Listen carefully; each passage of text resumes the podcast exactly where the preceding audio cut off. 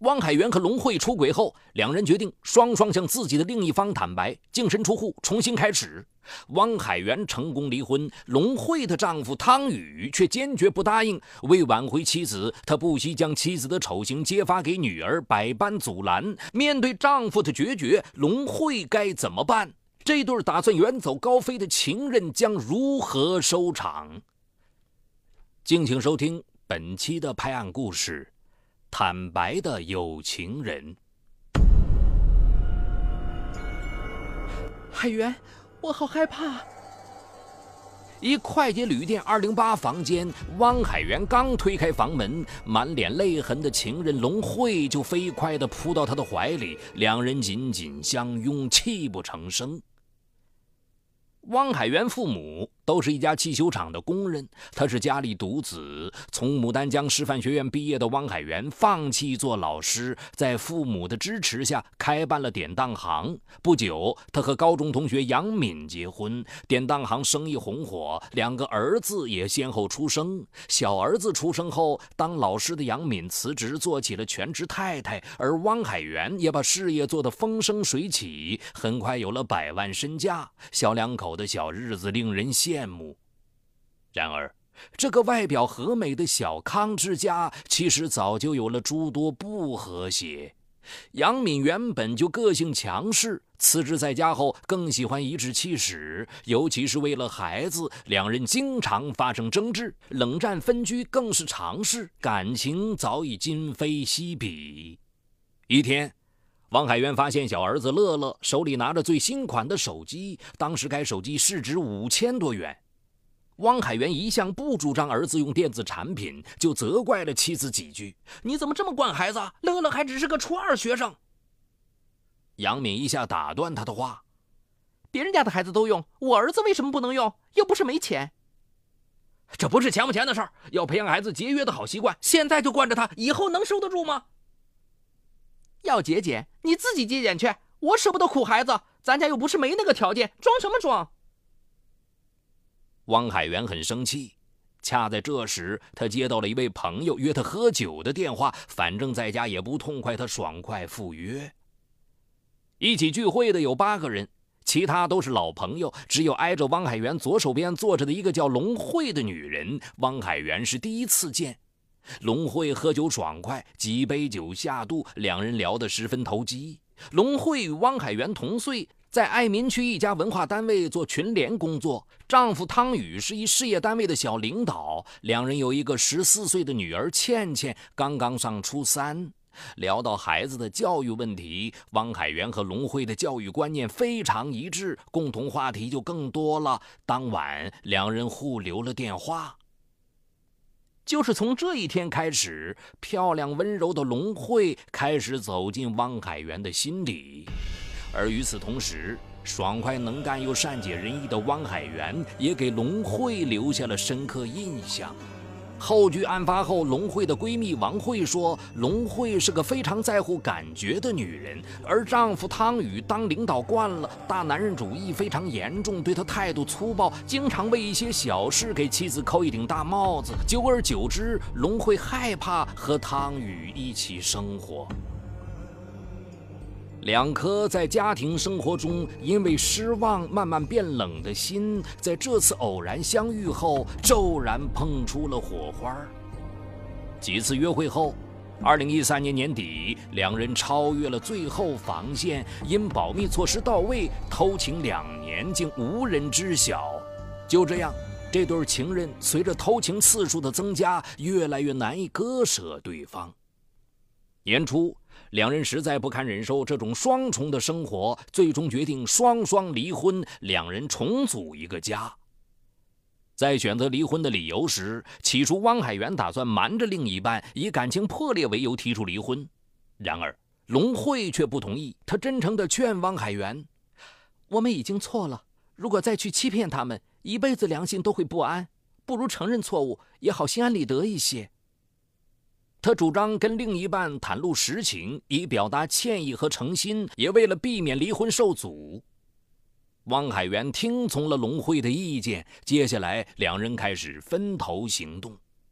汪海源提前将财产做了清理，并将公司的各项业务理顺后，四月一日，趁两个儿子都去上学了，他和妻子将事情挑明了。得知丈夫已出轨两年，杨敏气得浑身发抖，一再追问那个女人是谁，她是否认识。汪海源一五一十地把他和龙辉相好的经过讲述了一遍，态度诚恳地说：“别的你就不要追问了，我有错在先，但我真心弥补。”如果我不告诉你，你什么都不会知道。对你来说，那是更大的伤害。杨敏是个强势女人，从不会说软话。她见丈夫态度如铁坚定，知道已无法挽回，索性狮子大开口，将丈夫公司百分之十的股权、家里的三套住房、两个门面房全部据为己有，这才同意离婚。两个孩子也归杨敏抚养。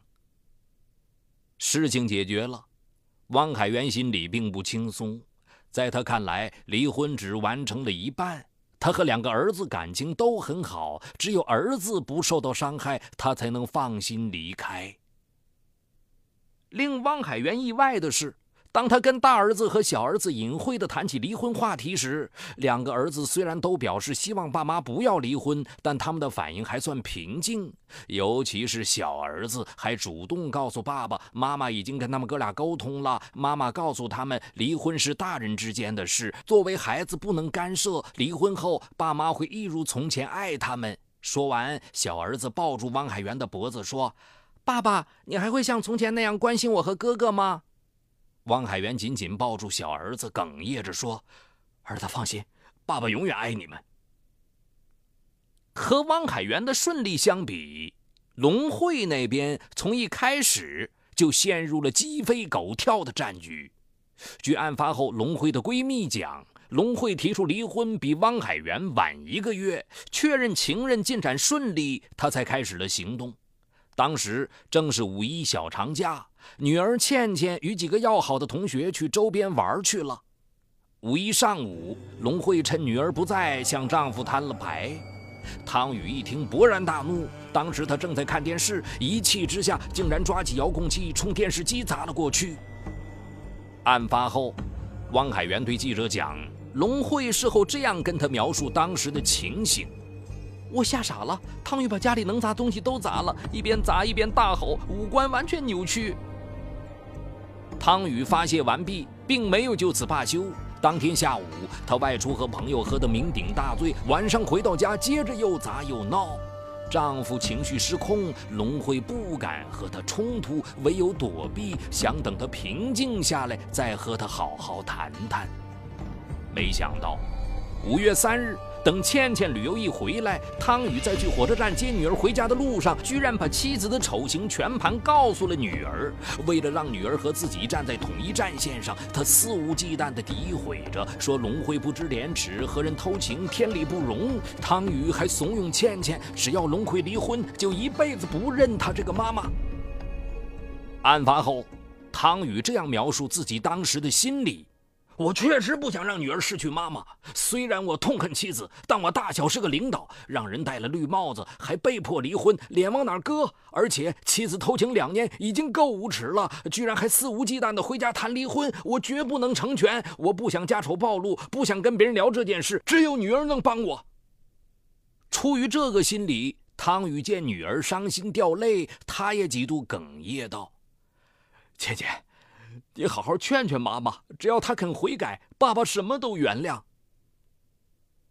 平日里，倩倩和妈妈感情非常好，娘俩几乎形影不离。在爸爸的影响下，倩倩对母亲又不舍又痛恨，她坚决地跟爸爸表态：“爸爸，你放心，妈妈是被骗子蒙蔽了，我一定帮你把她拉回来。”汤宇连连点头：“好女儿。”爸爸就是这个意思。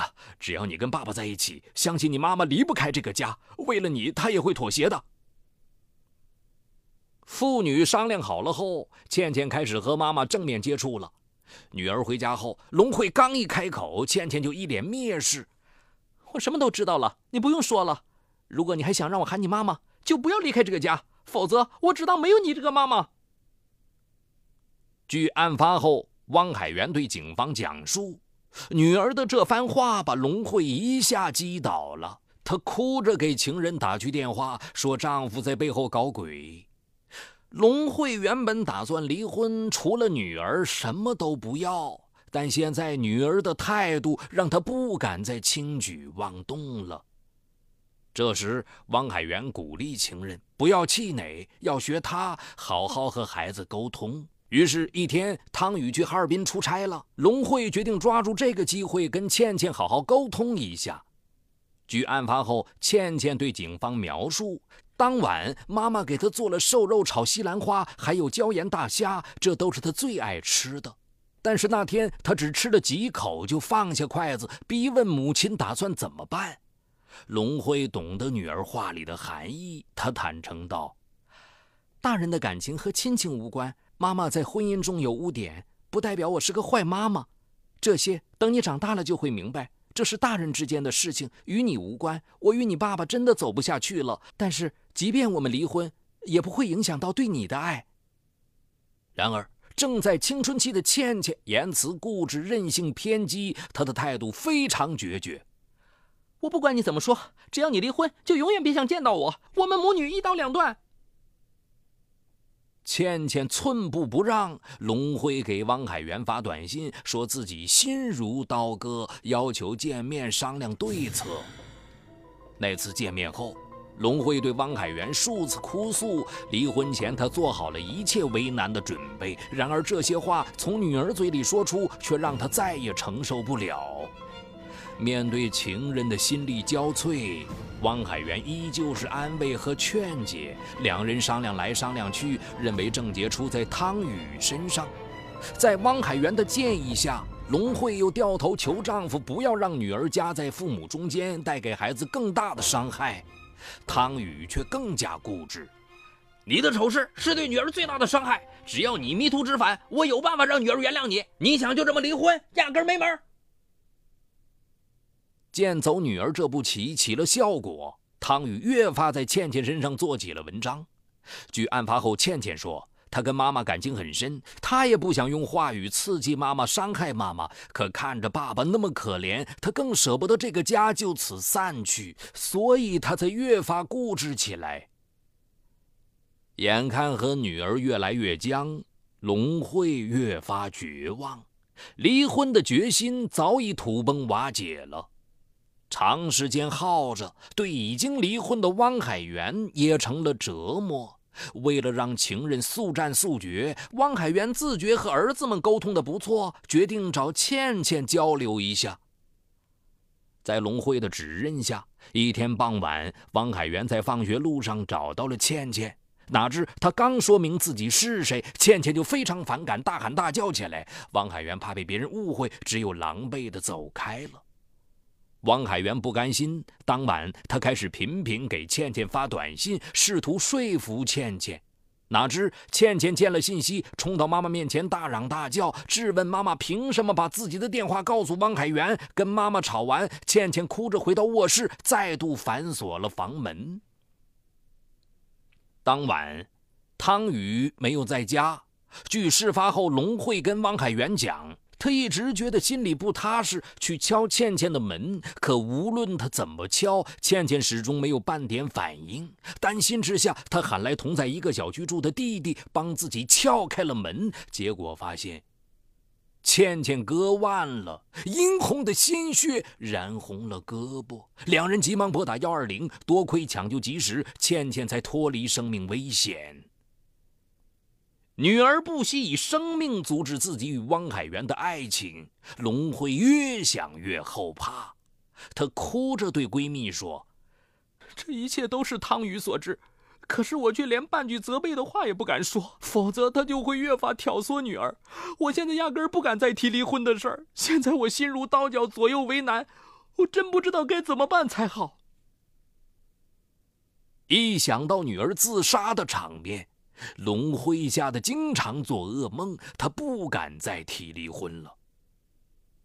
对妻子的变化，汤宇看在眼里，心里暗自窃喜。接下来，他又要求女儿逼龙辉和汪海源分手。抵不住女儿的强大压力，龙辉终于向情人提出了分手。汪海源难以置信，他失去一切只为苦守情人解脱，想不到换来的却是这样的结果。他不甘心，数次挽回，但龙慧都不肯让步。一对挣扎在情感漩涡里的情人，痛着纠结着，实在难以想出解除困境的方法。这天晚上，两人再度欢愉后，居然鬼使神差地商量出了一套方案。殉情自杀，到另一个世界去做夫妻。于是，两人相约来到了汪海典当行附近的一家快捷酒店，这是两人经常约会的地方。两人订好了二零八房间，原本计划十一点半双双割腕自杀。由于龙慧自己下手太轻，他央求汪海源果断给他一刀。见心爱的人如此痛苦，汪海源接过水果刀，连续在龙慧的胸部捅了两刀，然后自己割了腕。